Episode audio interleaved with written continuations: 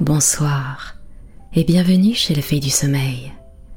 Ce soir, je vous propose de partir à la découverte d'un nouveau conte de Charles Dickens qui s'appelle L'arbre de Noël. Très bonne écoute. Je viens de passer la soirée avec une joyeuse compagnie d'enfants réunis autour de ce charmant jouet venu d'Allemagne qui est un arbre de Noël. Cet arbre, planté au milieu d'une large table ronde et s'élevant au-dessus de leur tête, était magnifiquement illuminé par une multitude de petites bougies et tout garni d'objets étincelants. Il y avait des poupées aux joues roses qui se cachaient derrière les feuilles vertes. Il y avait des montres, de vraies montres, ou du moins avec les aiguilles mobiles. De ces montres qu'on peut remonter continuellement. Il y avait de petites tables vernies, de petites chaises, de petits lits, de petites armoires et autres meubles en miniature fabriqués à Wolverhampton qui semblaient préparés pour le nouveau ménage d'une fée. Il y avait de petits hommes à la face réjouie, beaucoup plus agréables à voir que bien des hommes réels car si vous leur ôtiez la tête, vous les trouviez pleins de dragées. Il y avait des violons et des tambours, il y avait des tambourins, des livres, des boîtes à ouvrage, des boîtes de peinture, des boîtes de bonbons, toutes sortes de boîtes. Il y avait, pour les filles aînées de la maison, des bijoux bien plus brillants que des bijoux en or et en diamant des grandes demoiselles. Il y avait des corbeilles et des pelotes à épingles. Il y avait des fusils, des sabres et des drapeaux. Il y avait des sorcières en carton qui se tenaient par la main pour danser la ronde du sabbat. Il y avait des totons, des sabots, des toupilles, des étuis à aiguilles, des essuie-plumes, des flacons de sel, des carnets de balles, des portes-briquets, des fruits naturels artificiellement convertis en fruits d'or, et des imitations de pommes, de poires et de noix contenant des surprises. Bref, comme le disait tout bas devant moi un charmant enfant, à un autre charmant enfant, son meilleur ami. Il y avait de tout et plus encore. En admirant cette collection si variée d'objets de toutes formes qui pendaient à l'arbre comme des fruits magiques, et fascinaient les regards de tous ces frais visages, dont quelques-uns pouvaient à peine se mettre au niveau de la table, et dont quelques autres exprimaient leur timide étonnement sur le sein d'une jolie mère, d'une jeune tante ou d'une fraîche nourrice.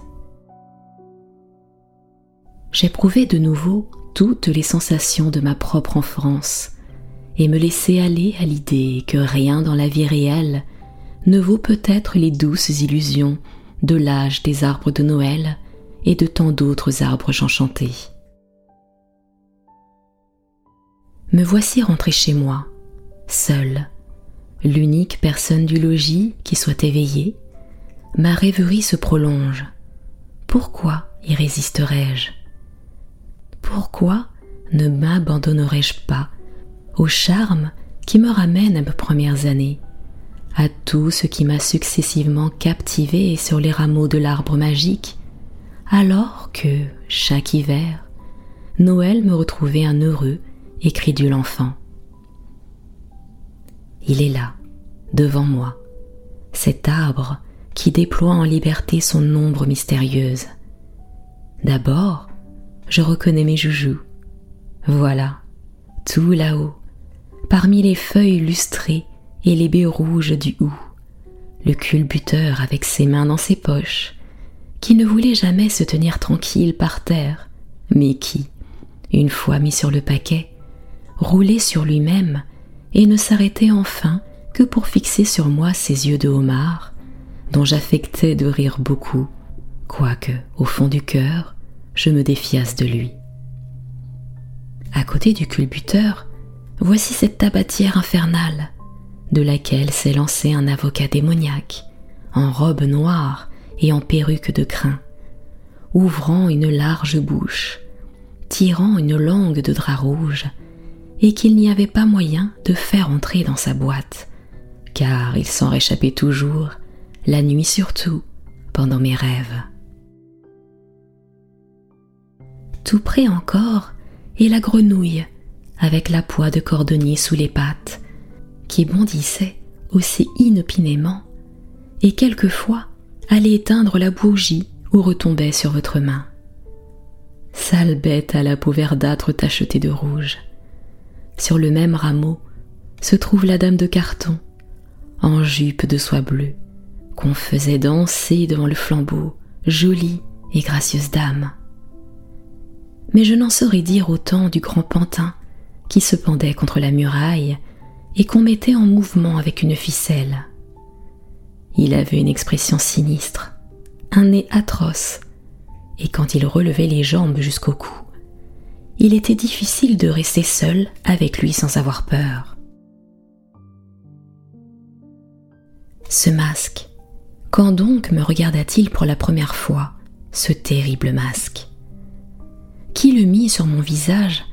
Et pourquoi m'effraya-t-il à ce point que cette apparition est une date dans ma vie?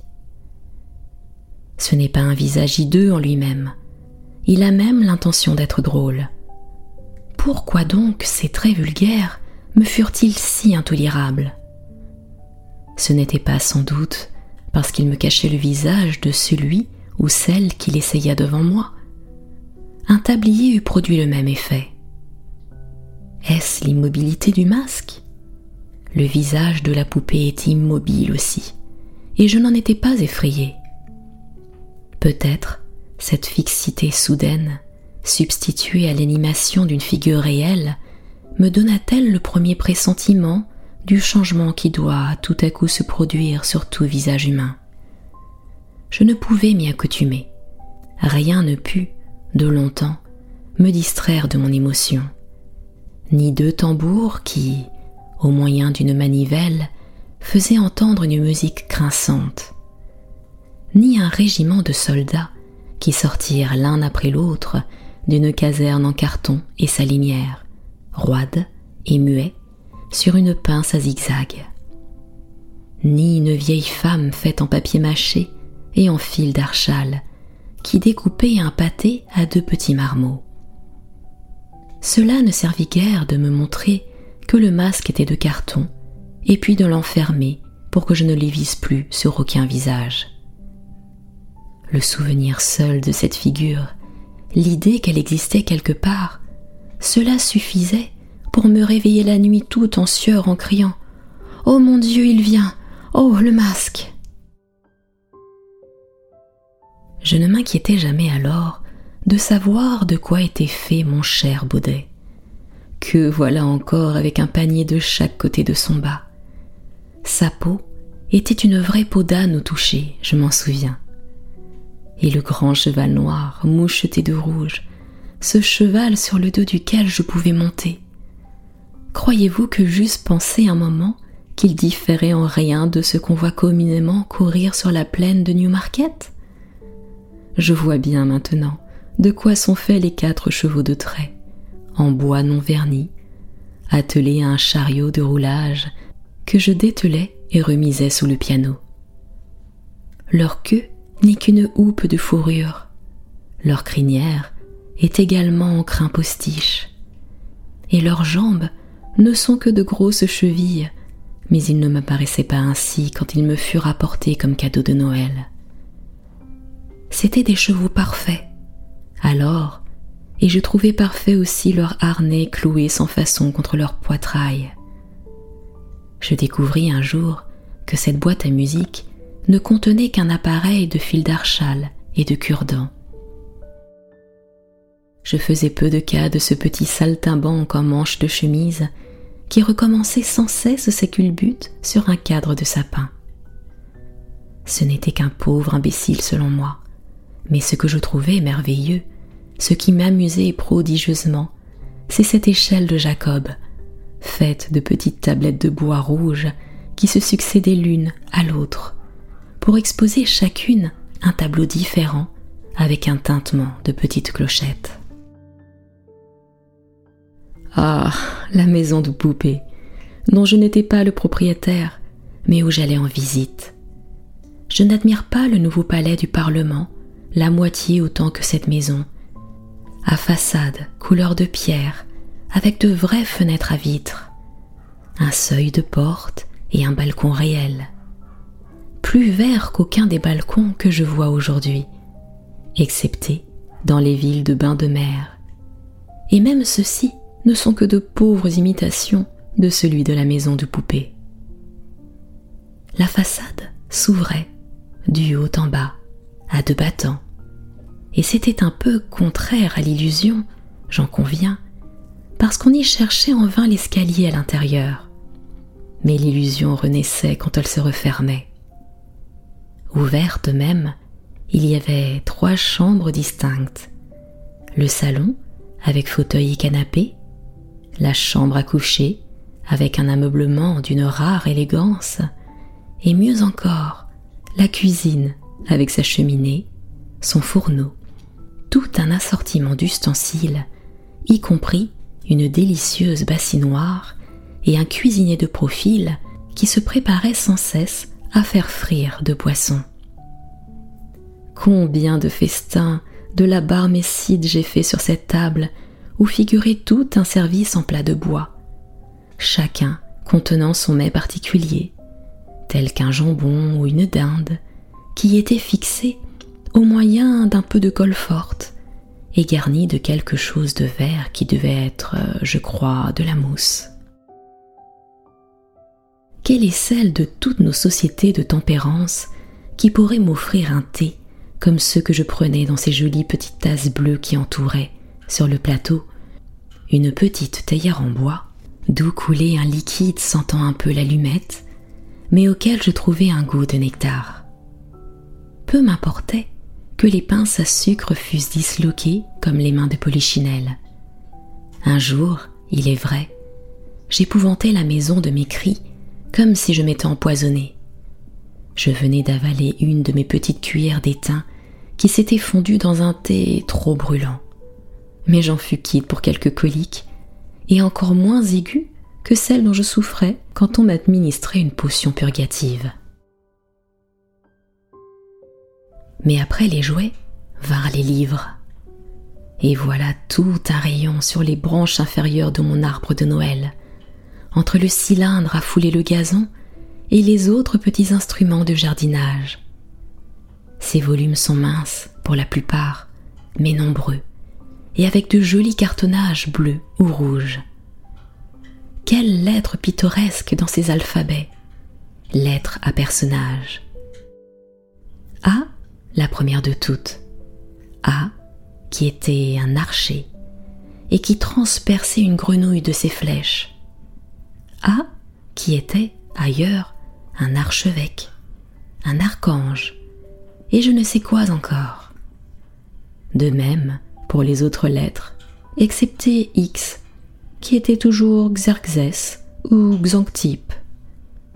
Y, qui était invariablement un yacht, et Z, invariablement un zèbre. Mais dans le volume suivant, déjà, c'était bien une autre magie.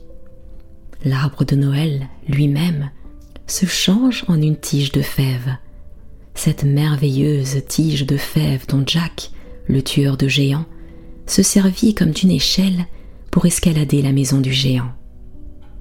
Voilà des géants à deux têtes en personne, armés de leurs massues, qui grimpent d'un rameau à l'autre, comme le long d'un escalier, traînant par les cheveux des chevaliers et des dames qui vont croquer à leur dîner.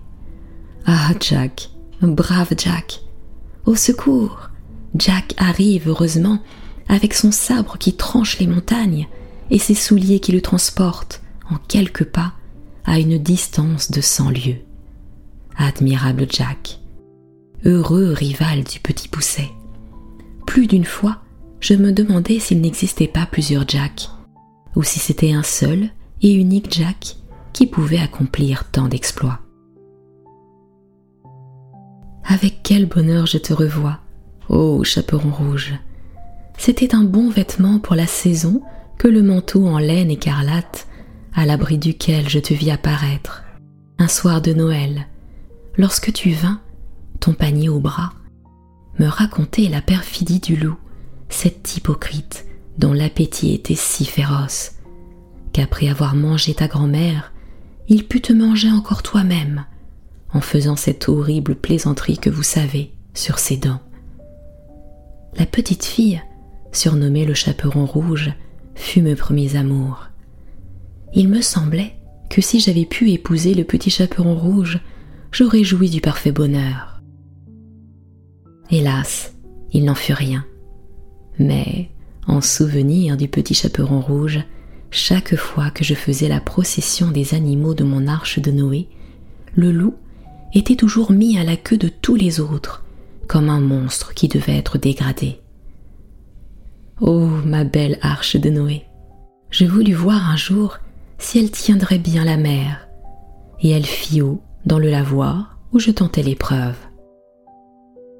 Je l'aurais désiré, parfois, un peu plus large, car mes animaux n'y entraient tous qu'avec peine et en s'entassant les uns sur les autres.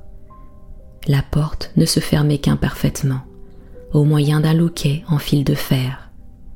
Enfin, quelques-unes des bêtes qui y trouvaient leur salut contre le déluge n'étaient pas très solides sur leurs pattes, entre autres lois, qui trébuchaient continuellement et entraînaient dans sa chute toutes les créatures mises en équilibre devant elle. Le léopard, l'âne et le cheval avaient une queue dépouillée de sa peinture, qui se réduisait peu à peu à un bout du ficelle. Mais que de chefs-d'œuvre de l'art La mouche, presque aussi grosse qu'un éléphant, la bête à bon Dieu, le papillon, et Noé lui-même, avec sa femme et ses enfants, semblables à des ouvriers en tabac. Silence. Une forêt. Qui est dans cet arbre? Ce n'est pas Robin des Bois, ni Valentin, frère d'armes d'Orson, ni le nain jaune, ni aucun de ces personnages de mes premiers livres de contes dont je ne parlerai pas. C'est un roi d'Orient, un turban au front, un brillant cimetière au poing. Par Allah, il y en a deux que je vois, le second qui regarde par-dessus l'épaule de l'autre. Au pied de l'arbre, sur le gazon, est étendu de tout son long un géant endormi un géant noir qui incline sa tête sur les genoux d'une princesse, comme sur son oreiller. À côté est une cage en cristal, garnie de quatre serrures en acier poli, dans laquelle il tient la princesse prisonnière quand il est éveillé. J'aperçois les quatre clés à sa ceinture. La princesse fait signe aux deux rois dans l'arbre, et ils descendent sans bruit. C'est le début des mille et une nuits. Ah, désormais les choses les plus communes deviennent enchantées pour moi. Toutes les lampes sont des lampes merveilleuses. Toutes les bagues sont des talismans. Tous les vases de fleurs sont remplis de trésors cachés sous un peu de terre. Tous les arbres protègent Ali Baba dans leur feuillage. Je voudrais jeter tous les beefsteaks dans la vallée des diamants afin que les pierres précieuses vinssent s'y coller et être transportées ainsi par les aigles dans leur nid, d'où il n'y aurait plus qu'à les effaroucher avec de grandes clameurs pour s'enrichir. Toutes les tartes sont faites selon la recette du fils du vizir de Bassora, qui se fit pâtissier après avoir été déposé en caleçon à la porte de Damas. Les savetiers sont tous des Mustapha conduit, les yeux bandés, près d'un cadavre coupé en quatre morceaux, afin de les faire recoudre. Tout anneau de fer soudé à une pierre indique l'entrée d'une caverne, n'attendant plus que le magicien, et toutes les cages sont des volières en bois d'aloès remplies de rossignols. Toutes les dates, importées d'Orient, proviennent du même palmier que ce funeste noyau de dattes avec lequel le marchand creva l'œil au fils invisible du génie. Toutes les olives ont été produites par celle de la jarre qui servit à convaincre de fraude le marchand d'olives et le commandeur des croyants, fit juger par un tribunal enfantin. Toutes les pommes ressemblent aux trois pommes qui furent achetées par trois sequins au jardinier du sultan et dont l'esclave en avait volé une. Tous les chiens sont de la race ce chien, ou homme métamorphosé en chien, qui sauta sur le comptoir du boulanger et mit la patte sur la fausse pièce de monnaie. Tous les grains de riz me rappellent le riz que la goule ne pouvait ramasser que grain à grain à cause de ses festins nocturnes dans le cimetière. Mon cheval à bascule lui-même, que voici, avec ses naseaux convulsivement retournés pour indiquer sa noble race, devrait avoir une cheville à son cou pour s'envoler avec moi, à l'exemple du cheval de bois sur lequel s'envola la princesse de Perse devant toute la cour de son père. Oui, tous les objets que je reconnais au rameau de mon arbre de Noël brillent de cette merveilleuse lumière. Quand je suis éveillée dans mon lit avant le jour, à cette époque de l'année où la neige blanchit les toits des maisons, j'entends Dinarzade qui répète Ma sœur, ma sœur, si vous ne dormez pas, finissez-moi, je vous en prie, l'histoire du jeune roi des îles Noires. Et Scheherazade répond Si mon seigneur le sultan daigne me laisser vivre un jour de plus, ma sœur, non seulement je finirai cette histoire, mais encore je vous en dirai une plus extraordinaire que celle-là. Alors, le gracieux sultan s'éloigne, donnant des ordres pour suspendre l'exécution, et nous respirons tous les trois. Tantôt, je distingue sous mon arbre de Noël Robinson Crusoe sur son île déserte, Philippe Karl parmi les singes, Sandford et Merton avec M. Barlow, tantôt des figures moins familières qui s'approchent ou reculent dans un vague lointain, se séparent ou se mêlent, et puis, résultat de mes terreurs du masque ou d'une digestion pénible, c'est un cauchemar qui m'oppresse, un fantastique cauchemar où je retrouve les réminiscences de longues nuits d'hiver, alors que, pour me punir, on m'envoyait au lit après souper, et que je m'éveillais au bout de deux heures, avec la sensation d'avoir dormi deux nuits de suite, désespérant de voir luire la clarté du matin, oppressé par le poids de mon remords. Et maintenant, une rangée de quinquets sort lentement du plancher devant un rideau vert. Une clochette teinte. Une clochette magique qui résonne encore à mon oreille comme aucune autre clochette. Une musique se fait entendre au milieu d'un bourdonnement de voix avec une odeur prononcée d'huile et d'écorce d'orange. Soudain, la clochette magique commande à la musique de se taire. Le grand rideau vert se relève de lui-même majestueusement et la pièce commence. Le chien fidèle de Montargis vient venger la mort de son maître, traîtreusement assassiné dans la forêt de Bondy. Un paysan, bouffon, à la trogne rouge et coiffé d'un très petit chapeau, remarque que la sagacité du chien est en vérité surprenante.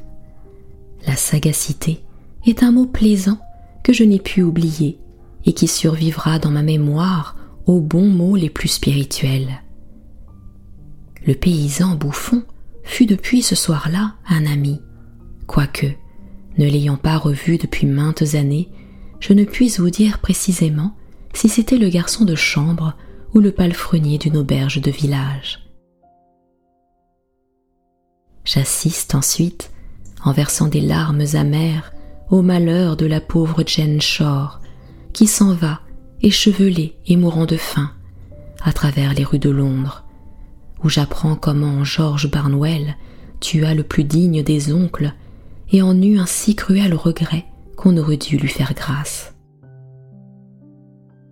Viens me consoler, viens vite, ô pantomime, sur ta scène de prodige, où les clowns sont vomis par les obus et lancés jusqu'au lustre de la salle, cette brillante constellation, où les arlequins, tout couverts d'écailles d'or pur, rivalisent d'éclats et de cabrioles avec le poisson volant, où Pantalon, vénérable vieillard, met des fers rouges dans ses poches et accuse le clown de l'avoir volé, où une transformation succède à une autre et où, de surprise en surprise, tout fait croire que tout est facile et que rien n'est impossible.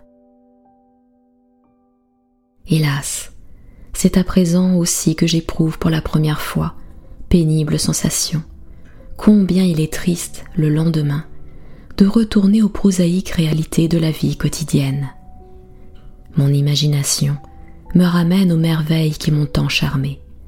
Je soupire en pensant à la petite fée avec sa longue baguette, et je voudrais partager son immortalité féerique.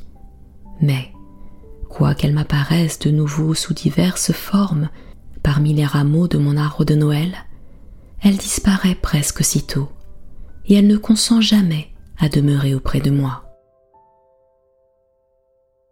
Reviens, fée de mes plus doux enchantements, qui m'a inspiré l'amour du théâtre, même l'amour du théâtre des marionnettes, et jusqu'à celui du théâtre joujou, avec son proscénium de carton, ses loges peuplées de poupées, ses décorations à l'aquarelle et ses acteurs pendus à un fil. Mais silence encore. Écoutez la musique des crèches et des modernes confrères de la Passion 1. Cette musique a interrompu mon sommeil d'enfant. Elle a évoqué autour de ma couchette des images qui ravissaient ma piété naïve et que je salue encore aujourd'hui avec respect sous un arbre de Noël. Un ange parle à un groupe de bergers dans un champ. Des voyageurs marchent les yeux levés vers le ciel, suivant une étoile. Un nouveau-né a pour berceau la crèche d'une étable. De graves vieillards sont réunis dans un temple et un enfant s'entretient avec eux. Une figure solennelle, avec un visage d'une beauté et d'une douceur ineffable, aide de la main une jeune fille morte à se relever. La même figure est debout près de la porte d'une ville, rappelant à la vie le fils d'une veuve. Vous la revoyez assise au milieu de la chambre d'une maison, et, par le toit mis à découvert, on descend jusqu'à elle avec des cordes un malade dans son lit. Une tempête bouleverse la mer. Un navire est sur le point de périr. La même figure s'avance sur les flots vers le navire. La voilà sur le rivage enseignant une multitude. Elle est entourée d'enfants et en tient un sur ses genoux. Elle rend la vue aux aveugles, la parole muet, le mouvement aux paralytiques, la force aux infimes, l'intelligence à ceux qui en étaient privés. Enfin, elle est sur une croix, mourante, entourée de soldats armés. Les ténèbres s'épaississent, la terre tremble. On n'entend plus qu'une voix qui dit ⁇ Pardonnez-leur, car ils ne savent pas ce qu'ils font ⁇ D'autres souvenirs et d'autres images se multiplient au plus bas rameau de l'arbre de Noël. Mes livres d'école fermés, Virgile et Ovide muets, Terence et Plot abandonnés sur un théâtre, des pupitres qui ont été mutilés avec des canifs, l'ardoise calcule avec une démonstration interrompue, la règle de trois ayant cessé ses impertinentes questions, les raquettes, les cerceaux, les cordes à sauter laissées là aussi, mais l'arbre est toujours plus vert, quoique le gazon qui est à ses pieds se soit fané sous les pas qui l'ont foulé joyeusement. C'est que j'ai quitté l'école pour la maison paternelle. C'est que les études et les récréations de la vie scolaire sont remplacées par les jeux et les danses de la famille. Ah, nous voilà tous réunis confortablement autour du foyer, où je retrouve un parfum de marron rôti et d'autres excellentes choses. J'écoute et puis je parle à mon tour, faisant mes débuts de conteur. Nous nous racontons des histoires, et je l'avoue, avec un peu de honte, ce sont des histoires de revenants. Quelle attention silencieuse, quelle foi dans tous les regards. Nous voyons avec les yeux des personnages eux-mêmes, nous passons par toutes les émotions qu'ils ont éprouvées. Comme ce tableau de l'hiver est vrai, nous cheminons sous un ciel brumeux, à travers une lande sauvage, jusqu'à ce que nous soyons arrivés dans une invenue qui nous conduit à un vieux château dont les fenêtres sont éclairées par les lumières des appartements. Nous sonnons à la grille qui tourne sur ses gonds et nous introduit sous les grands arbres aux branches dépouillées. À mesure que nous avançons, il forme derrière nous une voûte plus sombre, comme si nous avions franchi les arceaux d'un souterrain qui nous défend de retourner sur nos pas. Mais nous sommes un voyageur fatigué qui a perdu son chemin. Brave gentilhomme qui ne songe guère à battre en retraite si l'on veut bien lui accorder l'hospitalité jusqu'au lendemain. Le château ne nous ferme pas sa porte. Transi de froid, nous voyons d'abord, avec une sensation de bien-être, la vaste cheminée du vestibule, et puis celle du salon, où brûlent d'énormes bûches que soutiennent de vieux chenets de bronze semblables à des lions accroupis. Aux murailles lambrissées sont des portraits qui nous regardent avec un air soupçonneux. Notre hôte et notre hôtesse ont une compagnie à souper. Ils célèbrent la Noël et nous invitent à nous mettre à table avec eux. Après le souper, nous sommes conduits à la chambre où nous devons coucher. C'est une chambre gothique. Nous n'aimons guère le portrait d'un chevalier en verre qui est au-dessus de la cheminée. Notre lit est un bizarre lit noir qui a pour ornement, du côté des pieds, deux sculptures en bois qui sembleraient avoir été enlevées, exprès pour nous, aux tombes de la chapelle. Mais nous ne sommes pas un voyageur superstitieux, et nous n'y faisons bientôt plus attention. Nous congédions notre domestique, fermons la porte, et après nous être revêtus de notre robe de chambre, nous nous asseyons devant le feu pour nous livrer à notre rêverie. Nous nous mettons au lit, mais nous ne pouvons nous endormir. Nous nous agitons et tournons sur nous-mêmes. C'est en vain, le sommeil ne vient pas. Les tisons de la cheminée jettent de capricieuses lueurs qui donnent une teinte lugubre à tout ce qui nous entoure. Nous ne pouvons nous empêcher de regarder de temps en temps à travers nos rideaux les deux figures du lit et celle qui est au-dessus de la cheminée le chevalier vert à la physionomie sinistre. Par l'effet des reflets de la lumière, ces figures semblent se mouvoir, ce qui n'a rien de gai, quoique nous ne soyons pas un voyageur superstitieux. Nous devenons nerveux, de plus en plus nerveux, et nous avons beau vouloir dominer nos nerfs par notre raison, nos nerfs l'emportent. Nous nous disons, c'est vraiment ridicule, mais nous n'y tenons plus il faut sonner et prétexter une indisposition. Déjà, notre main se dirigeait vers le cordon de la sonnette quand la porte s'ouvre d'elle-même et entre une jeune femme, horriblement pâle, avec une longue chevelure flottante qui glisse jusqu'au feu, s'assoit dans le même fauteuil que nous occupions naguère et là se tord les mains. Nous remarquons alors que ses vêtements sont humides notre langue se colle à notre palais et nous ne pouvons prononcer un seul mot. Mais nous observons avec toute l'attention dont nous sommes capables cette apparition. Ses vêtements sont humides, ses longs cheveux souillés de vase. Elle est dans le costume que les femmes portaient il y a deux cents ans, et à sa ceinture pend un trousseau de clés rouillées. Elle est donc là, assise, et nous ne savons comment nous ne perdons pas connaissance tant nous sommes terrifiés. Tout à coup, la jeune femme se lève et va essayer ses clés rouillées à toutes les serrures de la chambre. Aucune ne va. Puis elle fixe les yeux sur le portrait du chevalier vert et dit à voix basse, avec un accent terrible les serres le savent. Après quoi, elle se tord encore les mains, passe devant notre lit et se retire par où elle est venue. Nous passons à la hâte notre robe de chambre.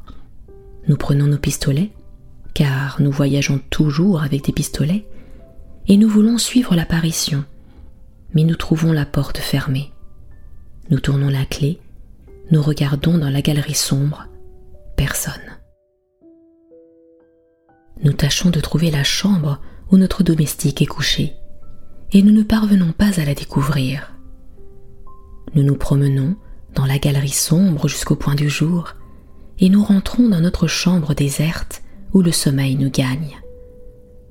C'est notre domestique qui nous réveille, notre domestique qui ne voit jamais, lui, de revenant. Nous descendons auprès de nos hôtes et faisons un triste déjeuner, tous les convives disant que nous avons un air singulier. Notre hôte nous accompagne pour nous montrer tout son château, et nous l'entraînons nous-mêmes devant le portrait du chevalier vert. Là, tout est expliqué. Le chevalier vert avait trompé une jeune fille de charge attachée à la famille et d'une rare beauté. La jeune fille s'était noyée dans une pièce d'eau où son corps fut découvert parce que les cerfs refusaient de s'y désaltérer.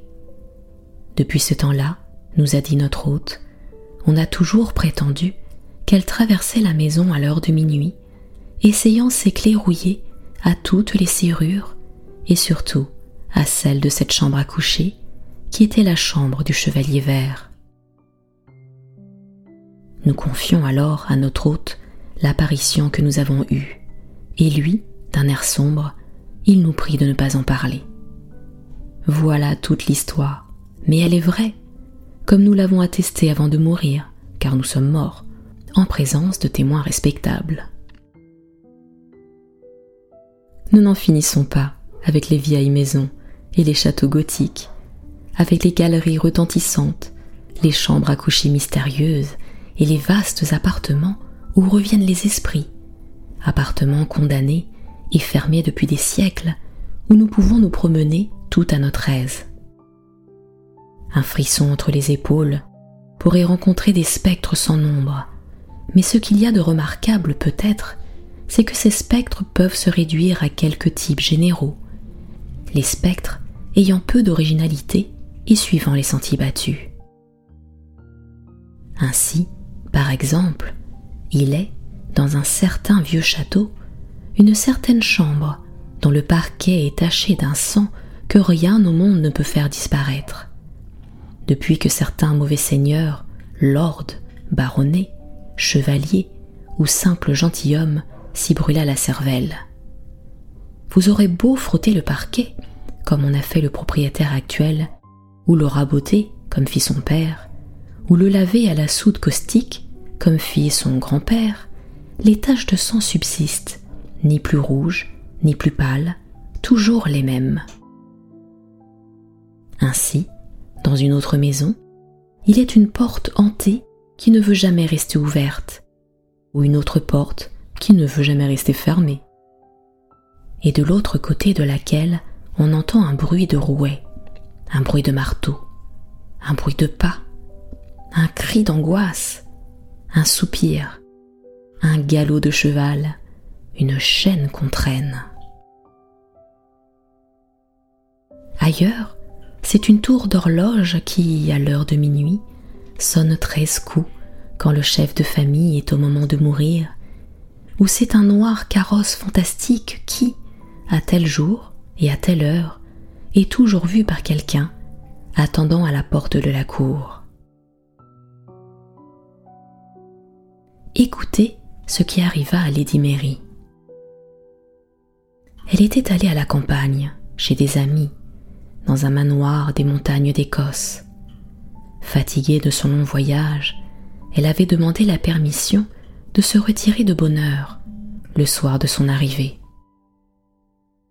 Le lendemain matin, étant descendue pour déjeuner, elle dit très innocemment Comme on s'est couché tard ici, et pourquoi ne m'avoir pas prévenu qu'il y avait une grande soirée?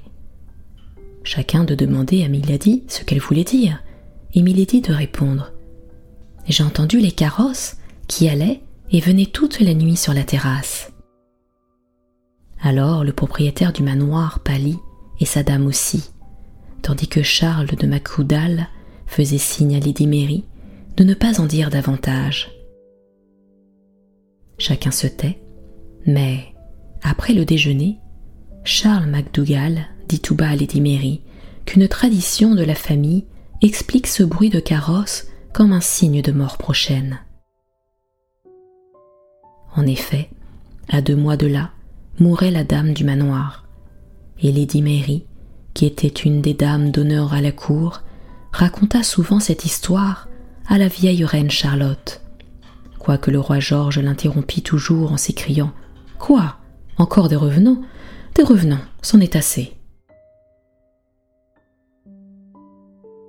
Il y a encore une autre anecdote non moins authentique, celle de ce jeune homme bien connu de la plupart d'entre nous, qui, lorsqu'il était étudiant à l'université, avait un ami intime avec lequel il s'entretenait un jour de la possibilité de revenir sur Terre après sa mort.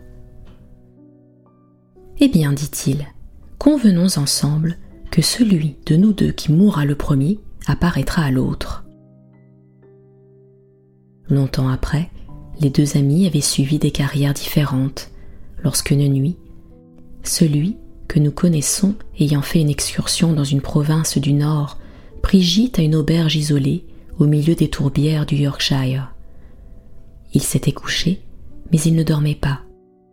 Et ayant regardé dans la chambre où brillait la lune à travers les vitres de la croisée, il vit son ancien camarade debout près d'un bureau et qui avait les yeux fixés sur lui. Il l'appela par son nom, et l'autre, d'une voix solennelle, lui répondit Oui, c'est moi. Ne m'approchez pas, je suis mort. Je viens pour vous tenir ma promesse, mais je ne puis trahir les secrets du monde que j'habite. À ces mots, le spectre devint une forme de moins en moins distincte, et, se fondant en quelque sorte dans les rayons de la lune, il disparut. Vous avez vu, dans notre voisinage, ce château dont l'architecture est dans le style du siècle d'Élisabeth? Connaissez-vous l'histoire de la fille du fondateur de cette résidence pittoresque? Non.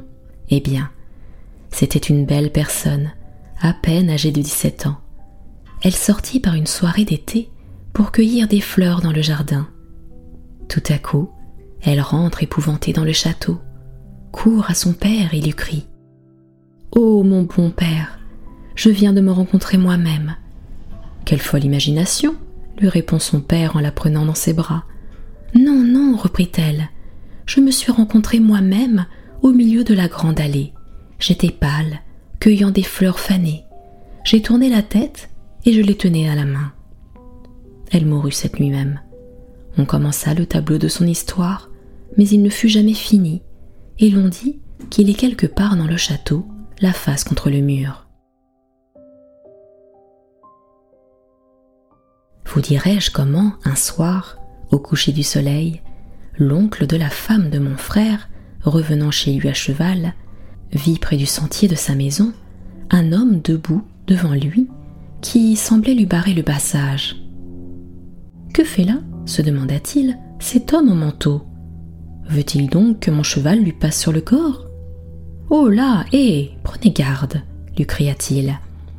Mais l'homme au manteau ne bougea pas. Le cavalier éprouva une étrange sensation en le voyant rester immobile, et il avança toujours, quoique ralentissant le trot, quand il fut assez proche pour toucher de l'étrier l'homme au manteau. Et l'homme au manteau monta sur le bord du chemin d'une manière surnaturelle, glissant plutôt que marchant, sans paraître se servir de ses pieds et ne se retournant pas jusqu'à ce qu'il disparût. L'oncle de la femme de mon frère s'écria Oh ciel C'est mon cousin Harry qui était à Bombay. Il donna de l'éperon à son cheval, qui était inondé de sueur, et ne pouvant définir son étonnement, il se dirigea vers sa maison. Là, il revit la même figure qui venait de passer sous la fenêtre du salon, laquelle s'ouvre sur la pelouse, il jeta la bride à un domestique, entra, et sa sœur étant assise seule, il lui demanda Alice, où est mon cousin Harry? Votre cousin Harry, John? Oui, qui est revenu de Bombay.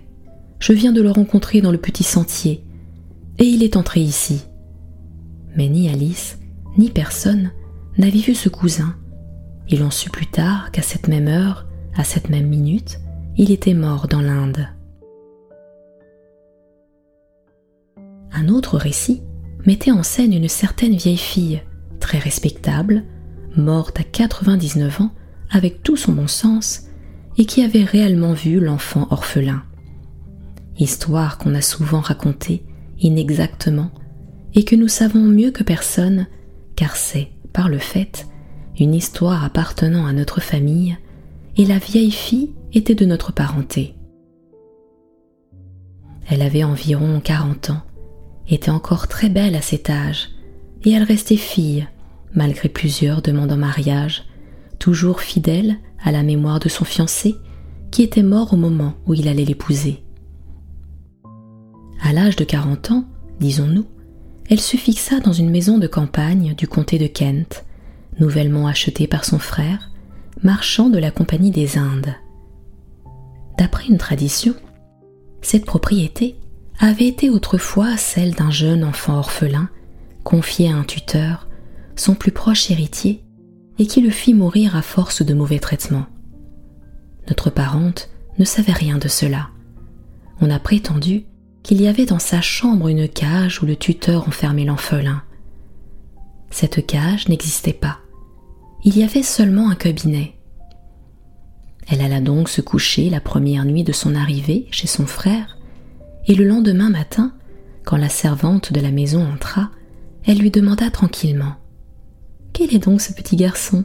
Il a l'air si malheureux que j'ai vu plusieurs fois cette nuit entr'ouvrir la porte de ce cabinet, donner un coup d'œil dans la chambre et se retirer.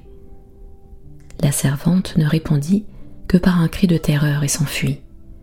Notre parente fut surprise mais c'était une femme d'une remarquable présence d'esprit.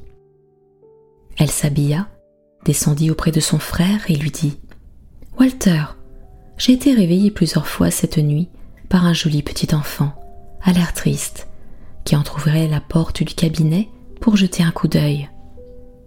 J'ai voulu moi-même ouvrir cette porte et je ne l'ai pu. Il y a là-dessous quelques mystifications. J'ai peur que non, Charlotte, répondit son frère, car c'est la légende de la maison. Vous avez vu l'enfant orphelin. Qu'a-t-il fait? Il ouvrait doucement la porte, répéta la sœur, regardait et se retirait. Trois fois de suite, il a hasardé un pas dans la chambre. Je l'ai appelé, alors d'une voix encourageante, mais chaque fois, il s'est retiré encore tout tremblant et a refermé la porte. Le cabinet, Charlotte, dit le frère, n'a de communication avec aucun autre appartement de la maison. La porte en est condamnée et fermée avec des clous. C'était vrai. On voulut examiner l'intérieur du cabinet. Deux charpentiers furent employés à cela tout un après-midi, et notre parente ne douta plus qu'elle n'eût vu l'enfant orphelin. Mais le plus étrange et le plus terrible de l'histoire, c'est que l'enfant orphelin fut vu aussi par trois de ses petits-neveux, trois fils de son frère, qui moururent tous jeunes. Chaque fois qu'un de ses enfants tombait malade, il accourait douze heures auparavant tout en sueur à la maison et disait à sa mère Oh maman, je viens de jouer sous le chêne de la pelouse avec un petit inconnu, à l'air triste, qui était bien timide et qui ne parlait que par signes. Une fatale expérience apprit aux parents que c'était l'enfant orphelin et que celui de leurs enfants avec lequel ils venaient de jouer devait bientôt mourir. Combien de châteaux allemands où nous allons nous asseoir seuls pour y attendre le spectre, où l'on nous montre une chambre que nous examinons d'un air inquiet, quoique comparativement confortable, où nous voyons des ombres sur la muraille produites par chaque reflet de la flamme du foyer. Combien d'auberges où la solitude pèse sur notre âme quand l'hôtelier et sa fille se sont retirés après avoir garni de bois la cheminée et servit sur la table proprette un chapon rôti avec un flacon de vin de Rhin. Combien de longs corridors où le bruit d'une porte fermée retentit d'écho en écho comme la réverbération du tonnerre et où, la nuit venue, nous sommes initiés à tous les mystères du fantasmagorie. Combien d'étudiants, en la compagnie desquels nous rapprochons notre chaise du feu, tandis que notre jeune frère, assis dans un autre coin, ouvre de grands yeux étonnés et se lève en repoussant le tabouret qu'il a choisi pour siège, quand la porte s'ouvre tout à coup avec bruit. Notre arbre de Noël est riche en pareils souvenirs. Ah, parmi ces scènes profanes et ces images moins pures, puissais-je retrouver toujours celle qu'évoque encore l'antique musique des crèches de Noël? Qu'elle reste inaltérable au-dessus du cercle domestique, cette bienfaisante figure qui apparaissait à ma naïve et pieuse enfance. Qu'à chaque retour de cette époque chère à la famille, je vois reluire l'étoile qui brilla au-dessus de l'étable de Nazareth. Ô arbre qui va t'évanouir, laisse-moi percevoir encore une fois, à travers tes rameaux, le regard de ceux qui m'aimaient et qui ne sont plus. Heureux ou malheureux, puissais-je dans ma vieillesse sentir encore battre mon cœur d'enfant et entendre cette voix qui dit aux hommes de croire et d'espérer. Et c'est ainsi que s'achèvent les souvenirs d'enfance, probablement de Charles Dickens, autour de l'arbre de Noël. Je vous souhaite à tous une belle et douce nuit et je vous retrouve très prochainement pour un nouveau conte. À très bientôt.